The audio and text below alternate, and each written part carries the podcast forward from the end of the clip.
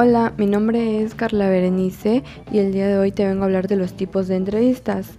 Bueno, existen muchas formas de clasificar las entrevistas, pero hoy utilizaremos la clasificación sugerida por Acevedo 2009 que separa en dos tipos de criterios por la forma de conducción o estructura y por el propósito u objetivo que persiguen.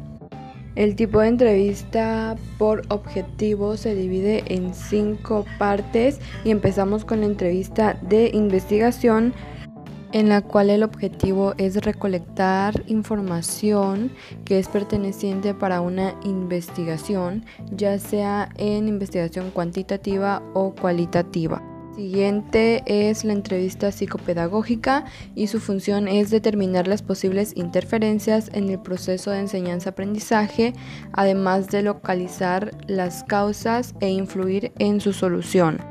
La tercera es entrevista de orientación vocacional y como sabemos se realizan con el fin de asesorar a una persona en la elección ya sea de un empleo, de una escuela o de una carrera en función de sus características personales.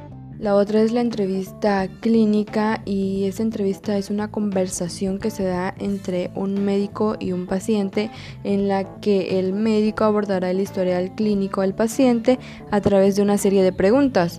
Toda esta información será vital para que el especialista determine si es necesario un tratamiento médico, realizar algún examen en particular o si debe ser referido a otra especialidad o centro de salud.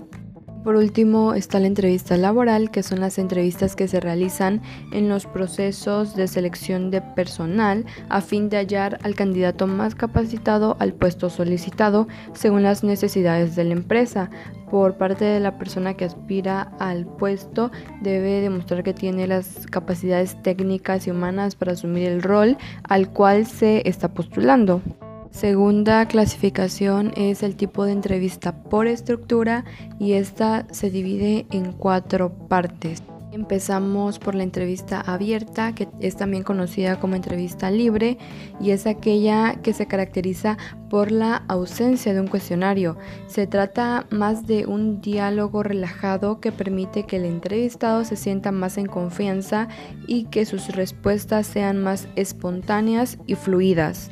La otra es la entrevista estructurada o cerrada y en este caso el entrevistador cuenta con un cuestionario o serie de preguntas específicas que le van a permitir abordar diferentes aspectos del entrevistado de forma más eficiente. Si bien este tipo de entrevista se aplica mucho en los procesos de selección del personal debido pues a su practicidad. La entrevista mixta o semi-estructurada en esta modalidad, si bien el entrevistador lleva un guion de preguntas básicas, pero también tiene la libertad de cuestionar al entrevistado sobre aquellos temas que le interesen o bien omitir algunos temas de acuerdo a su criterio. Es como una mezcla de las dos anteriores.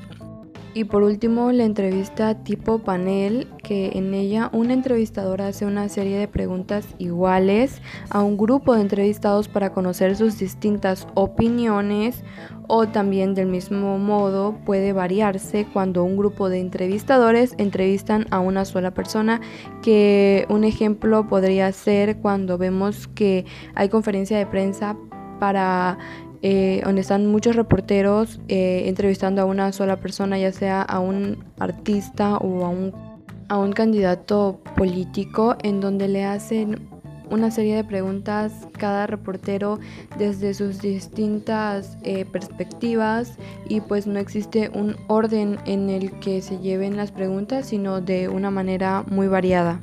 Y bueno, eso ha sido todo. Muchas gracias por su atención. Espero haberme explicado muy bien y muchas gracias.